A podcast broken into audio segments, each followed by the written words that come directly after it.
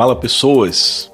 No último vídeo falamos da necessidade de educar os nossos afetos, porque saber se relacionar é algo extremamente necessário para a nossa natureza humana. Só existimos porque um homem e uma mulher uma vez se relacionaram e nós fomos gerados.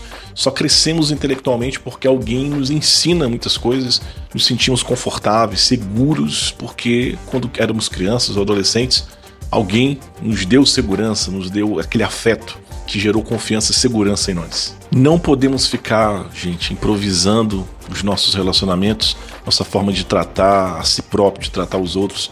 É sofrimento demais essa improvisação aí. E Jesus revolucionou a forma, a maneira de nos relacionarmos, a forma de tratar o outro já na sua época e continua revolucionando hoje em dia ainda. E eu vou dizer uma coisa que talvez seja um pouco surpreendente, novo para você, mas Jesus veio para nos ensinar a viver os nossos afetos. Ele não veio somente, entenda esse somente que eu vou te dizer, porque já é enorme o que ele fez, né? ele veio assumir a nossa humanidade, redimi-la, redimir a nossa humanidade caída com o Pai, nos dar uma felicidade eterna que ainda nós não vemos, que acontecerá um dia quando nós estaremos unidos a Ele. Mas ele veio também nos ensinar a ser gente, a ser pessoa a nos estimarmos mutuamente, a nos relacionarmos de verdade, até ligando intimamente a prática religiosa à condição para receber a salvação, para vivermos como pessoas salvas, com a qualidade dos nossos relacionamentos afetivos, com a forma com a qual nós vemos o outro, com aquilo que nós pensamos e falamos do outro, com a forma como nós tratamos concretamente o outro. Nesse vídeo aqui eu quero te dar algumas dicas de relacionamento que já foram dadas pelo próprio Jesus para nos ensinar a sermos mais pessoas e menos mala, menos bicho do mato. E a última dica vai ser muito importante, muito preciosa, por isso fica com a gente até o fim, você não vai se arrepender. Se inscreva aqui caso você ainda não é inscrito, compartilhe, curta esse conteúdo e comente também, diga aqui o que você achou. Muito importante para nós, muito importante para que essa plataforma aqui envie esse conteúdo, espalhe esse conteúdo para mais pessoas. Muito obrigado de coração.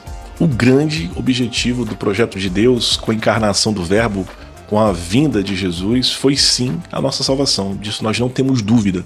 Pagar a dívida do pecado que só Ele poderia pagar, mas também nos ensinar a viver o dom maravilhoso que recebemos, que é o dom de ser pessoa. E sendo pessoa, saber se relacionar.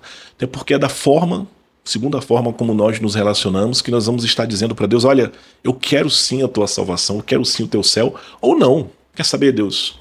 Eu vou viver de qualquer jeito, não tô nem aí que se lasque todo mundo, e é isso mesmo. E, gente, ele foi bem claro em relação a isso quando usou, por exemplo, a imagem do patrão que perdoou a dívida do seu servo, mas que depois acabou condenando, condenando seu servo, porque ele não tratou o outro como ele o havia tratado.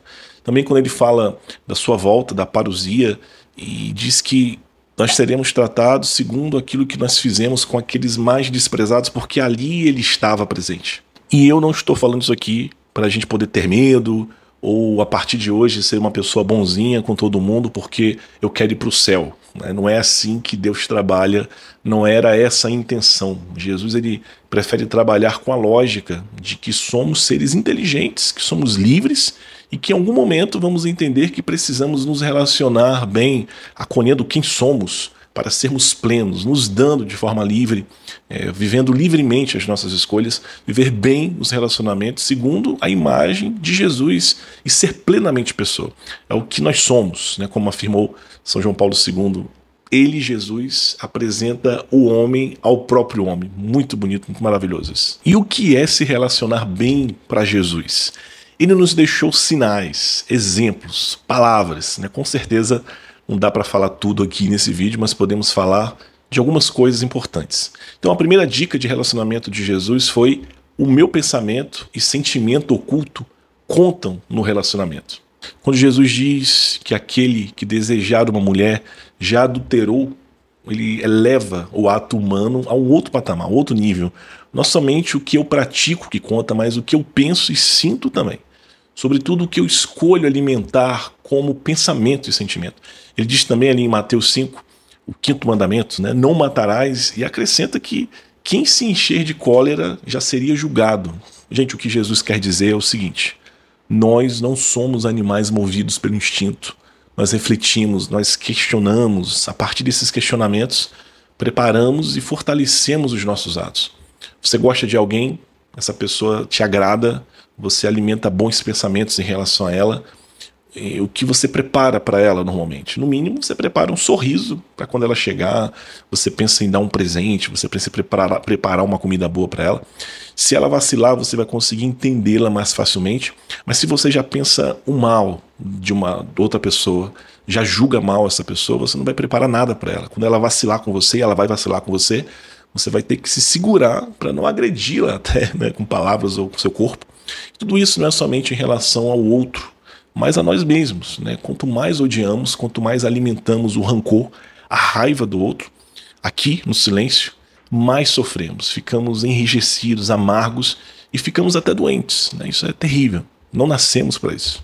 E a segunda dica poderosa de relacionamento de Jesus é estimar a todos. Isso não é uma tendência natural nossa, mas é sim muito necessário. Ele disse assim aqui em Mateus 5, 46. Se amais somente os que vos amam, que prêmio mereceis? Também os coletores de impostos fazem isso. Se amais somente os vossos irmãos, que fazeis de extraordinário?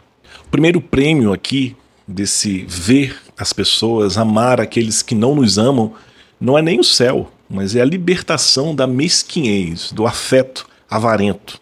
Esse prêmio é a generosidade. Precisamos aprender a generosidade nos gestos, não ter medo do desperdício, entre aspas, né? do, no sentido do acolher o outro na sua pobreza, na sua feiura, na sua chatice. A mesquinhez, ela nos empobrece. Ter o, o olhar limitado nas relações nos atrofia de alguma forma.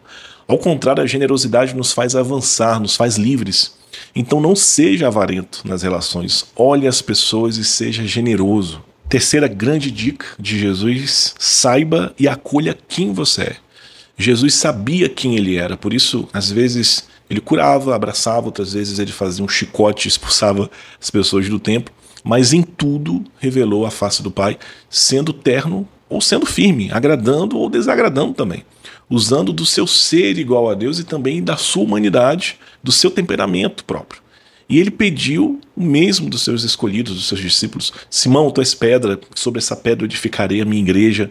Você é colérico, é firme, é obstinado, é ignorante também no trato, mas sobre você, com o seu jeito, que vamos com certeza afinar, que eu vou edificar a minha obra. Jesus escolheu cada um dos seus dos seus discípulos, né, conhecendo os traços de caráter de cada um deles, o temperamento de cada um, os traumas de cada um, os talentos, os limites, e os fez se relacionarem assim com as pessoas. Né? Claro que ele ensinou tudo que ensinou, mas não roubou a essência da humanidade de cada um, o temperamento de cada um, mas os quis assim. Às vezes nós queremos nos mudar né, e mudar os outros para ter relacionamentos de paz, né, quando os relacionamentos são feitos daquilo que somos. Isso levanta é, tempos de paz e tempos de guerra também. O que precisamos ter como meta é o bem daquela pessoa. Se eu fiz guerra porque eu fui egoísta, então peço perdão, mas se foi para o bem comum, então, meu irmão, tá tudo certo. Quarta dica de Jesus nos, para os nossos relacionamentos é a proximidade.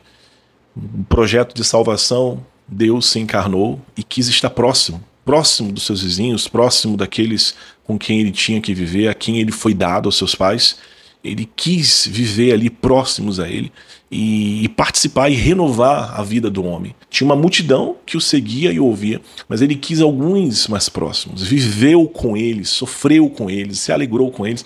João e André perguntaram, né, Rabi, onde moras? Ele disse, vim te ver. Ele quis uma ligação mais íntima do que a de um somente um mestre, um professor, que ser irmão deles, que ser amigo deles. Quantas vezes queremos ficar escondidos, né, ter nossas fragilidades e potencialidades escondidas, temos medo do compromisso porque temos medo de sofrer, ou porque é, não achamos as pessoas interessantes ou dignas de nós, né, quando na verdade precisamos disso, precisamos da proximidade, porque simplesmente precisamos do outro e o outro precisa de nós. No período da pandemia foi assim, um período difícil, de grande tortura, né, viver sozinho para todos, mas sobretudo para quem já vivia sozinho. Sem proximidade verdadeira, podemos ver o nosso cérebro adoecer, podemos enlouquecer. Por isso, se você se isolou de quem você deve ser próximo, se reconcilie e volte ao convívio dessas pessoas. Você precisa disso. Quinta dica, e a mais importante, o dom total de si ao outro.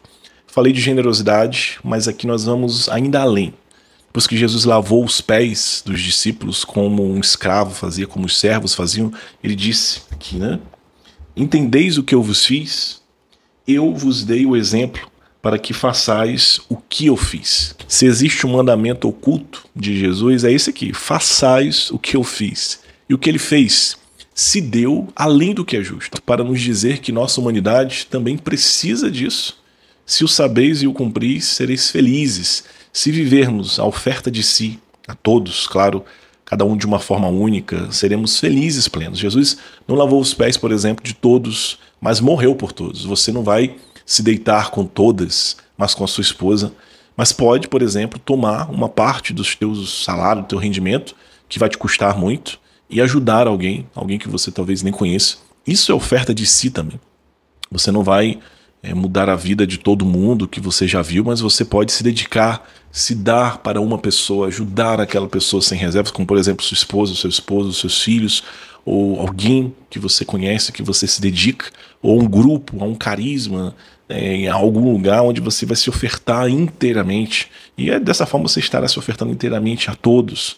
Né? Será, terá esse coração largo como o coração de Cristo, que o coração humano, no qual o coração humano deve se espelhar não tenhamos medo dessa oferta total, não tenhamos medo porque, como disse Bento XVI, ele não nos tira nada, mas ele nos dá tudo. Gente, sem dúvida é exigente a escola de Cristo, mas é a escola do homem.